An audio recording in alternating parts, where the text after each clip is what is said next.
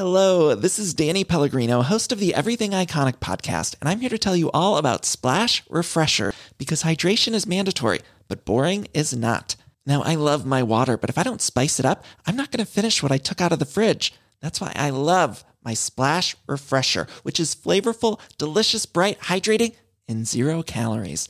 The wild berry flavor is my fave. No, wait, is the pineapple mango flavor my fave? You know what? All five craveable Splash Refresher flavors are my fave because they're so delicious. So get hydrated and enjoy it with Splash Refresher. ACAST powers the world's best podcasts. Here's a show that we recommend.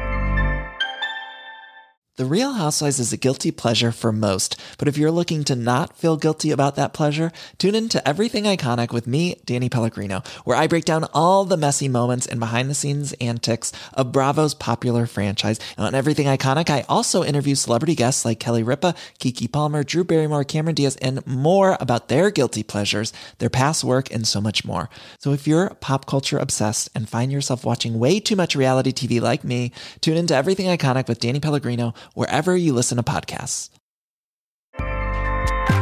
ACAST helps creators launch, grow, and monetize their podcasts everywhere. ACAST.com.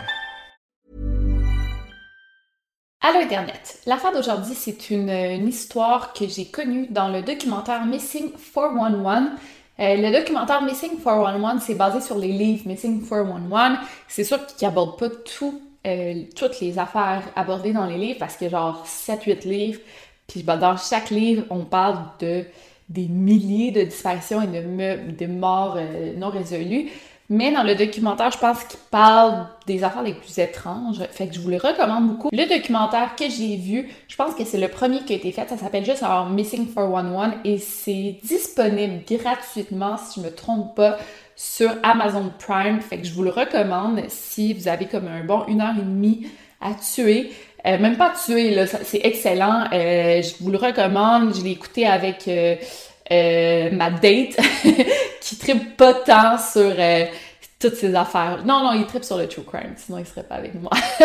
Et ça t'amène à te questionner sur plein d'affaires, fait que je te le recommande. Ce cas-là, je le connaissais pas. C'est un cas quand même connu aux États-Unis, surtout au Colorado. Puis moi, j'aime ça, tout ce qui est Missing 411, parce que ça t'amène à te poser plein de questions sur ces disparitions et ces morts irrésolues. Mais ce cas-là, je le vois plus rationnel, étonnamment. Aussi, ça faisait longtemps que j'avais pas parlé de cas de missing, pour la simple et bonne raison que j'ai pas mes livres de Missing 411, sont au Mexique. Fait que je vais l'inclure dans ma playlist Missing, puis ça va faire partie de ma série Missing parce que ça fait c'est un code Missing. Et sans plus attendre, lançons-nous dans la vidéo.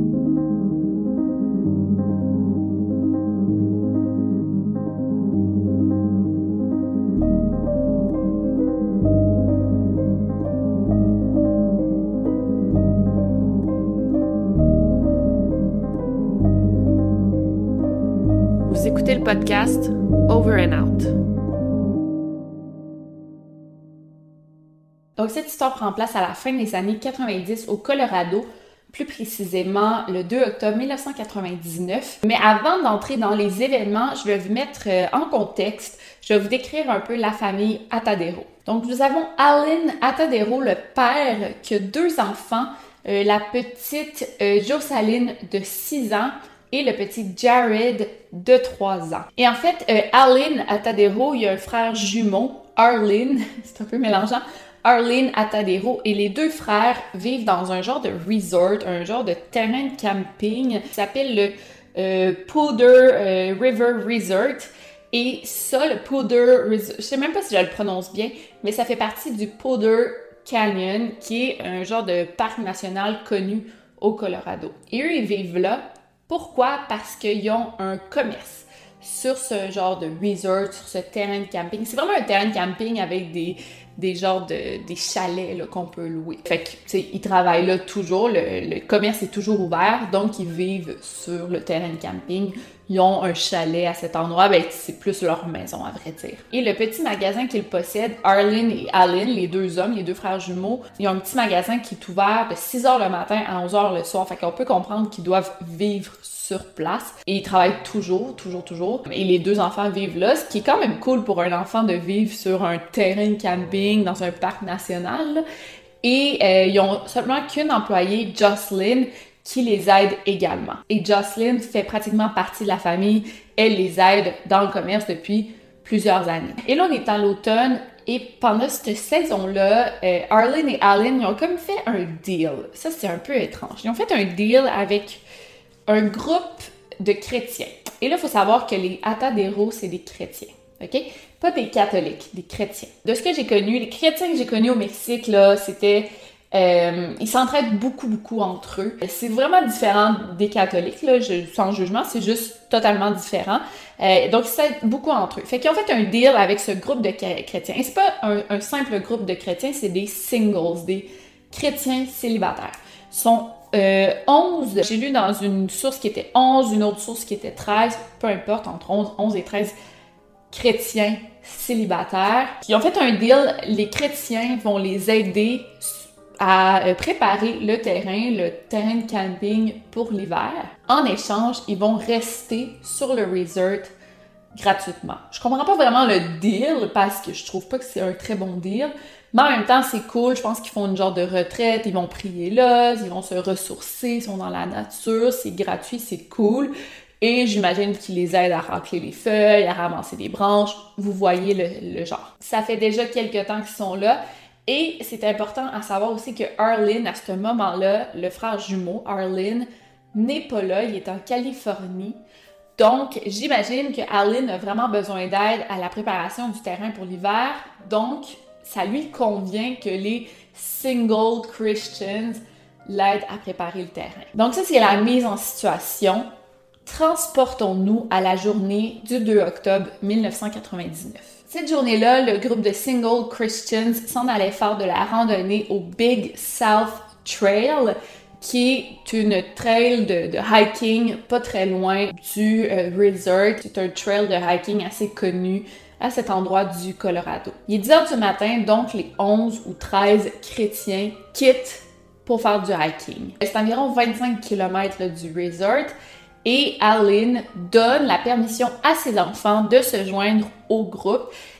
Je sais pas à quel point il les connaissait, mais tu dis as 11 adultes qui vivent avec nous depuis quelques temps. Je sais pas combien de temps non plus, mais bon, on va leur faire confiance. Donc, il donne la permission à ses enfants, le petit Jared de 3 ans et euh, Josaline de 6 ans, de se joindre au groupe de Single Christians. Puis en plus de ça, un fait important, euh, Jocelyn, l'employé, y allait aussi. Mais c'est ce qui est étrange euh, et pas très responsable, c'est que personne qui était vraiment en charge des enfants. Il y a personne qui a dit moi je m'occupe des enfants. C'était comme plus tout le monde qui qui était en charge des enfants. Il n'y a pas un adulte qui a dit moi je m'en occupe toute la journée ce qui aurait dû être fait. Là, je vais vous parler du euh, Big South Trail pour vous mettre en contexte. Moi, je fais pas beaucoup de hiking, fait que je sais pas. Je suis pas excellente, mais si vous en faites assez régulièrement, ça va peut-être vous mettre en contexte. Donc, le Big South Trail, c'est près du Rocky Mountain National Park au Colorado. C'est une trail de 17 km et c'est un niveau de difficulté modéré. C'est pas très difficile, c'est pas facile non plus, c'est moyen. Bon, il y a beaucoup de up and down, c'est ça que ça dit. Les enfants peuvent le faire, sont capables de le faire, mais il faut vraiment qu'ils soient accompagnés d'un adulte. Et apparemment, il faut vraiment que tu les surveilles du début à la fin parce qu'il y a des bouts qui sont super étroits dans la trail, pis t'es sur le bord d'un précipice. Fait que un enfant peut pas courir juste comme ça, parce que ça peut être dangereux. Faut vraiment que tu le surveilles, puis tu dis, OK, tu marches, tu me tiens par la main, puis faut vraiment qu'ils soient surveillés, les enfants, quand ils vont là. Encore là, c'est d'une difficulté modérée, mais faut que tu sois en forme pour le faire. C'est pas n'importe qui qui peut le faire comme ça. Donc, rendu à la trail, le groupe commence ensemble, mais ça va vite que le groupe se sépare parce que c'est pas tout le monde qui est en forme pareil. Ils marchent à des vitesses séparées. Il y a un adulte qui était en compagnie de Jared et sa sœur et il était comme devant tout le monde. L'adulte et Jared et sa sœur. Et ils se sont vite séparés du reste du groupe. Et là, c'est bien important. Vers 11h30, il y a deux pêcheurs qui étaient à environ 2,4 km du reste du groupe qui ont aperçu le petit Jared. Le petit Jared a demandé aux pêcheurs s'il y avait des ours dans le coin et les pêcheurs ont répondu que oui. Mais Jared était seul quand il a demandé ça. Il n'y avait pas d'adultes autour. En fait, non, c'est pas vrai. Il y avait des, adultes pas trop loin, mais il était pas avec Jared. Il y avait des, il y avait, bon, des adultes indépendants. Fait que les pêcheurs se sont dit, OK, peut-être que Jared est avec eux, mais ils ne se sont pas posé plus de questions qu'il faut. Mais tu tu vois un enfant de 3 ans, 3 ans c'est extrêmement jeune. Tu vois un enfant de 3 ans seul, tu lui demandes pas genre, hey, sont tes parents, tu sais, t'es avec qui en ce moment? Fait que les pêcheurs s'en sont pas préoccupés et sont juste retournés à leur pêche. Et c'est la dernière fois que quelqu'un a vu Jared vivant.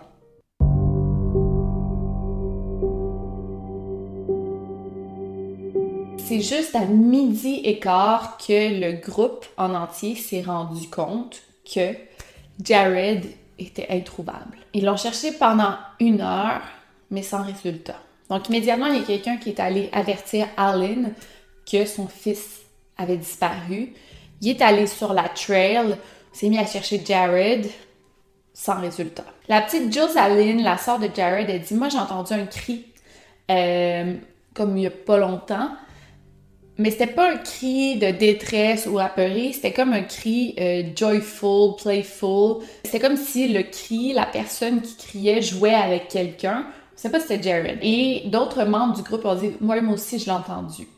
Mais c'est tout. À 16h, Alan est retourné chez lui pour appeler le 911, mais ça l'avait déjà été fait, heureusement. C'est à 18h30 qu'il y a des chercheurs qui se sont rendus sur la trail pour commencer les recherches. Et dès le départ, il était comme une bonne soixantaine à chercher Jared. Ça peut sembler beaucoup, mais c'est une très grosse trail, là, donc Jared peut être n'importe où. Dès le lendemain, il y a des euh, plongeurs qui fouillent la rivière parce qu'on se dit, OK, qu'il est peut-être tombé dans la rivière, bien évidemment.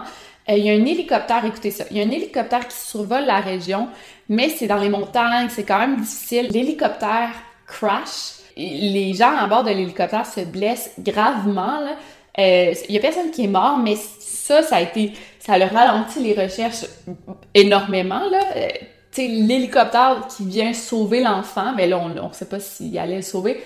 L'hélicoptère qui cherche l'enfant crash. C'est, c'est quoi les chances? Le troisième jour des recherches, il y a d'autres volontaires qui se sont joints aux recherches, d'autres avions, hélicoptères qui cherchent. Et honnêtement, c'était vraiment gros. Il y avait plus de 200 euh, chercheurs expérimentés. Il y avait une douzaine d'équipes canines, euh, une équipe euh, de plongeurs. Il y avait beaucoup de médias aussi comme CNN, des gros gros médias. Mais on a trouvé littéralement aucun indice.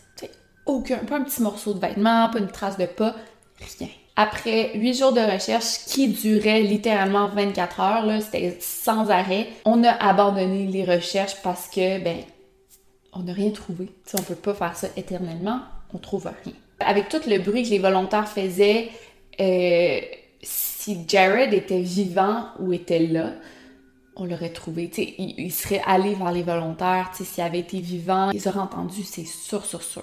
Et je veux juste souligner à quel point c'est un cas important, puis c'est fou parce qu'on n'en a pas entendu parler ici au Québec, là, c'est sûr, c'est un cas américain. Mais c'était pas longtemps après la, mort de John Benny Ramsey.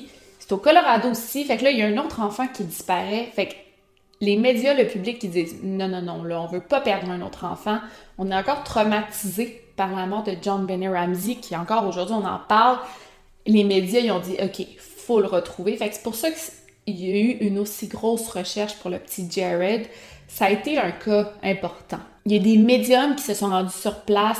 Oui, les médiums, il y en a toujours dans les cas de distraction, mais là, ils se rendaient sur place et ils disaient, OK, moi, je pense qu'il ici. Puis ils fouillaient. sais.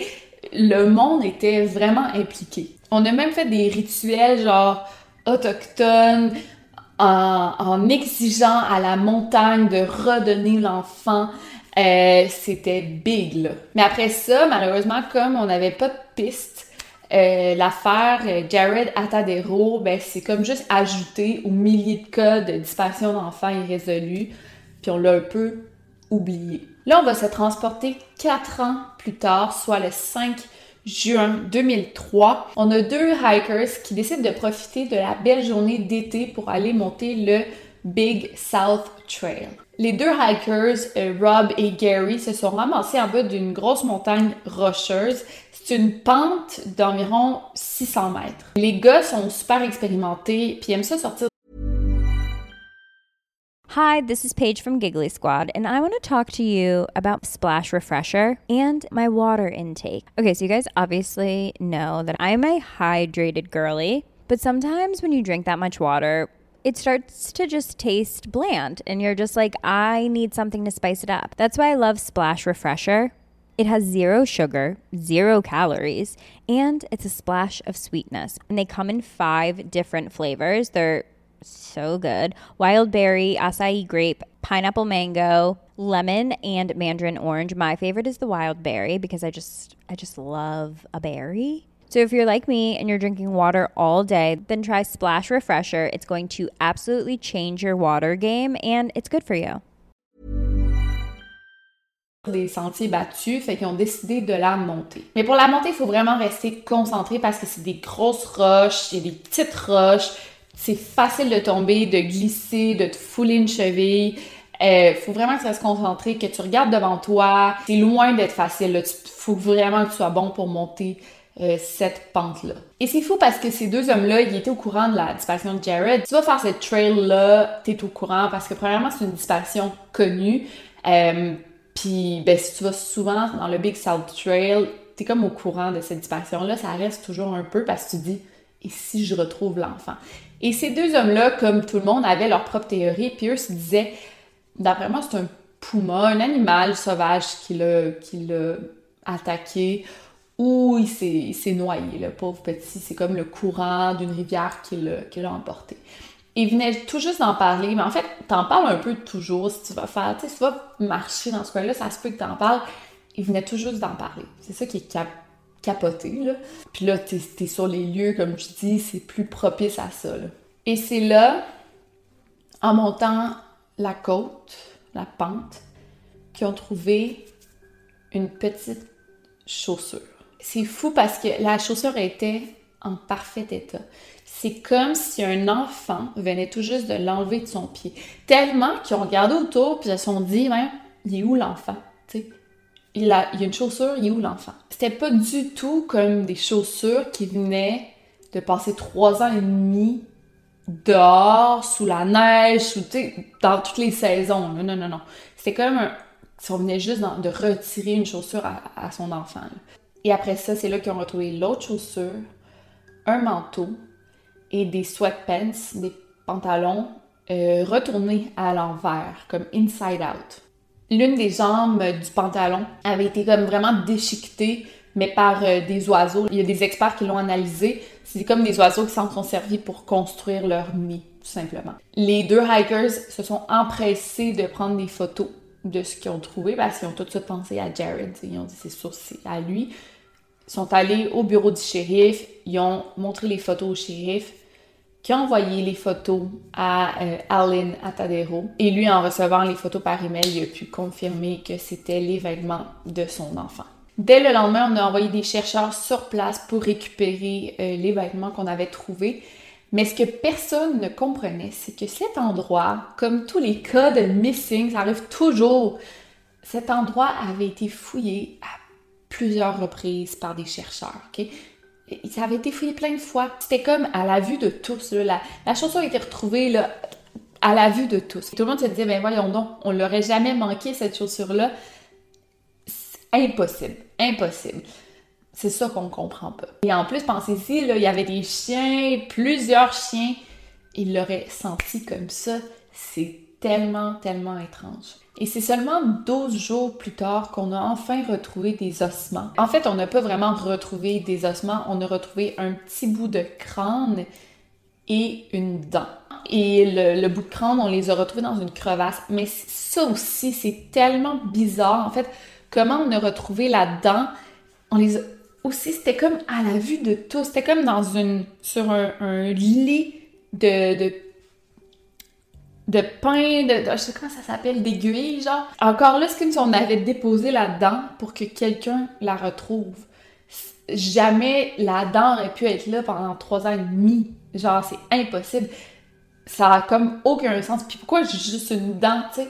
C'est comme stagé. C'est comme si c'était tout orchestré. Et aussi, on a retrouvé le bout de crâne à une cinquantaine cinquantaine de mètres des vêtements. Pourquoi ça a pris 12 jours le retrouver? Genre, si on a des chiens, une équipe complète de, chercheurs. Je sais pas, c'est vraiment bizarre. Mais aussi, pensez-y. Cette côte-là est super difficile à monter par des hikers expérimentés. Comme dans tous les cas de missing, la question à se poser si le petit Jared a monté par lui-même, puis a tombé, puis euh, il est mort, donc, on pense à hypothermie ou quelque chose de même, ça me surprendrait. Jamais il aurait pu monter cette côte-là, un petit garçon de 3 ans. C'est impossible. Fait qu'on va éliminer tout de suite cette théorie-là. Mais cette théorie-là a même pas été tellement amenée par les policiers parce que même eux se disent c'est comme impossible. Alors, qu'est-ce qui s'est passé? Tu sais, c'est quoi l'hypothèse la, plus probable en ce moment? Donc, vous allez vous dire, il y a probablement un animal qui l'a attaqué right? Il y a quand même pas mal d'animaux différents dans cette région. Je vais vous les lire, euh, la liste des animaux. Il y a des chiens de prairie, c'est des petits rongeurs, genre gros de même, là, fait que c'est pas très dangereux. Euh, il y a des antilopes, des chevreuils, des élans, des, euh, des lynx, des orignaux, des écureuils, des moutons, des chefs de montagne, des ours noirs, des pumas. Donc des pumas, des lynx, des ours, euh, ça peut être dangereux. Donc, dans, parmi tous ces animaux, c'est sûr qu'il y en a des plus inquiétants. Surtout le puma, ça c'est la théorie la plus probable qu'un puma ait attaqué le petit Jared, donc qu'il l'aurait attrapé, qu'il l'aurait attaqué. En fait, ça c'est l'hypothèse numéro un du shérif, que un puma l'ait pris, il l'a amené à cet endroit-là, ou à un autre endroit, puis qu'il l'ait enterré, qu'il a enterré le petit Jared, puis il l'aurait déterré plus tard pour le manger, ou bon, mais il y a beaucoup de choses qui viennent contredire cette théorie, comme par exemple, euh, sur aucun des vêtements retrouvés, il y a des poils de puma. Ce qui est quand même étrange. On, on pourrait retrouver juste un poil l'unité. Je veux dire, vous savez, là, ceux qui ont des animaux, là, c'est ou juste tu vas passer une demi-heure chez quelqu'un qui a des animaux domestiques, puis automatiquement tu vas avoir un poil animal sur toi. Là, hey, le petit se serait fait attaquer par des pumas, puis il n'y aurait aucun poil sur ses vêtements, c'est bizarre. Euh, aussi, aucun ADN, aucun sang, tu sais. Il se serait fait attaquer par un animal à mort et il y aurait aucune goutte de sang sur lui, tu sais. Donc oui, c'est une bonne théorie, mais en même temps, il n'y a rien qui vient appuyer cette théorie, tu sais. Et aussi, selon les experts, si un puma avait attaqué Jared, il aurait attaqué son ventre en premier, ce qui veut dire que son manteau serait en mille morceaux et son manteau est en très bon état. Et aussi le fait qu'on retrouve ses pantalons genre à l'envers, inside out. C'est comme si on les avait retournés de bord. Mais en fait, un puma ou un autre animal ne fait pas ça, genre retirer les pantalons d'une victime, là, ça, ça fait pas ça. Euh, fait que c'est bizarre. Et en fait, selon les statistiques, j'ai lu ça sur le site, depuis 1915, il y a seulement eu 14 attaques de pumas au Canada et aux États-Unis en tout. C'est pas si fréquent qu'on croit. Encore aujourd'hui, on sait pas de quoi Jared est mort. Mais moi, je pense vraiment que. Moi, je pense que tu as toujours une théorie beaucoup plus simple que ça dans ces cas-là. Moi, je pense à une noyade et des animaux ont juste défait ses ossements puis on aurait ramené une partie de son corps là, mais en même temps, je sais pas. Peut-être pas. Un enlèvement, kidnapping, il s'est fait tuer. Moi, je pense qu'un un des fucking Christian singles. Euh, pas. Je pense que c'est eux. Moi, je pense que c'est eux. Il y en a un dans le groupe qui est pas clean. Moi, je pense que le petit s'est fait abuser, s'est fait tuer. Le gars, il y a un des Christians qui, est, qui est allé enterrer le corps, puis je pense qu'il y en a un de louche là-dedans. Je pense que c'est ça qui est arrivé. Pensez à ça, c'est toujours la solution la plus simple. Dans les affaires de même, faut pas penser à mille affaires parce que là, Missing 411, j'adore ces histoires-là. Mais des fois, David Paulides, il exagère un peu. Puis là, lui, il est dans le Bigfoot en ce moment. Lui, en ce moment, c'est le Bigfoot.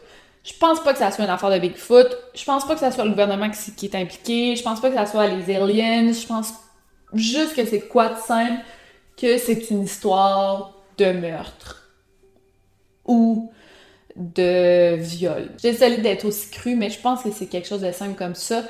Ou une attaque d'animal, tu sais, ça, ça se peut que ça soit ça, même s'il n'y a pas de sang. Puis le père, aussi triste que ça soit cette histoire-là, lui, il, est aussi rendu un petit peu conspirationniste. Lui, il pense en ce moment que le gouvernement est impliqué dans la mort de son fils, puis euh, il est un peu rendu à la euh, Noreen Gosh, la mère de Johnny Gosh, où elle, lui, elle aussi, elle, est virée, là, elle est virée conspirationniste. Je comprends que ça soit un parent en deuil, puis que de la difficulté à, passer par-dessus, c'est une mort tragique.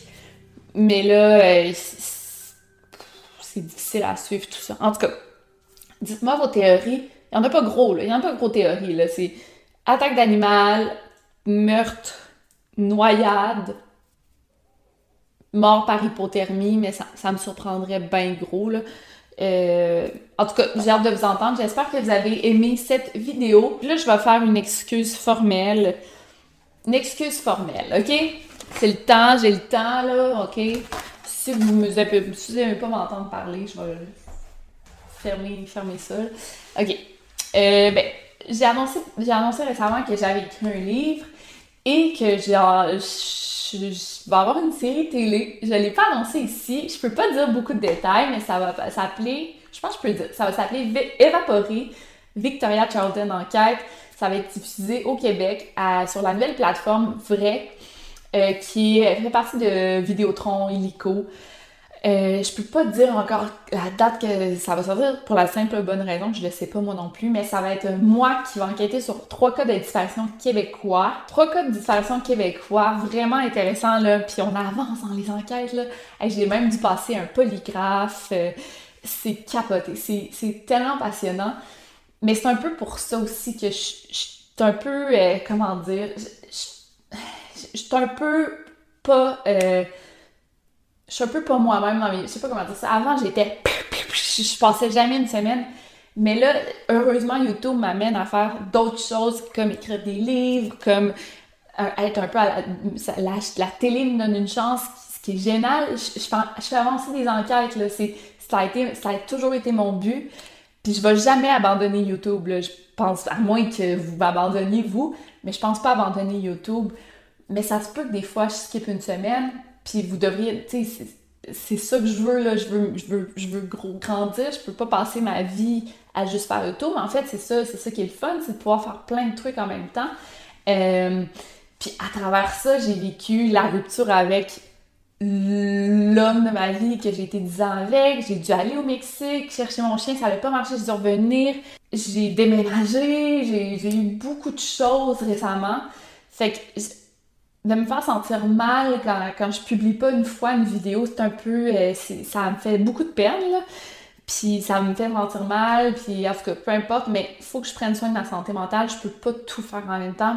Puis je veux, je veux continuer à faire moi-même mes choses. Ça me tente pas de déléguer le montage à quelqu'un, les recherches à quelqu'un. Je veux continuer à le faire moi-même autant que je vais pouvoir. Fait que c'est juste ça. J'ai des beaux projets qui s'en viennent. J'espère que vous comprenez. Là, je m'en vais en France je m'en vais en France euh, pour genre trois semaines. Je, pense pas que je vais pouvoir publier pendant trois semaines. J'essaie de m'avancer, mais j'ai pas fini le tournage de ma série. il y a tellement à faire. Fait que faut que j'ai du plaisir à publier. Puis je veux pas publier à la débarrasse. si je peux pas publier, je me donne le droit de pas publier. C'est juste ça. Fait que j'espère que vous comprenez. Puis euh, écoutez, c'est la vie. Je vous abandonnerai pas. Puis il faut que ça soit le fun de faire du YouTube, puis je veux pas que ça soit une obligation. Euh, ah, sinon mes abonnés m'aimeront pas. sais non, non, je, veux le faire quand j'ai. C'est faux. Vous comprenez, c'est ça. Fait que je vous aime, j'espère que vous m'aimez encore. Puis euh, over and out. Bye.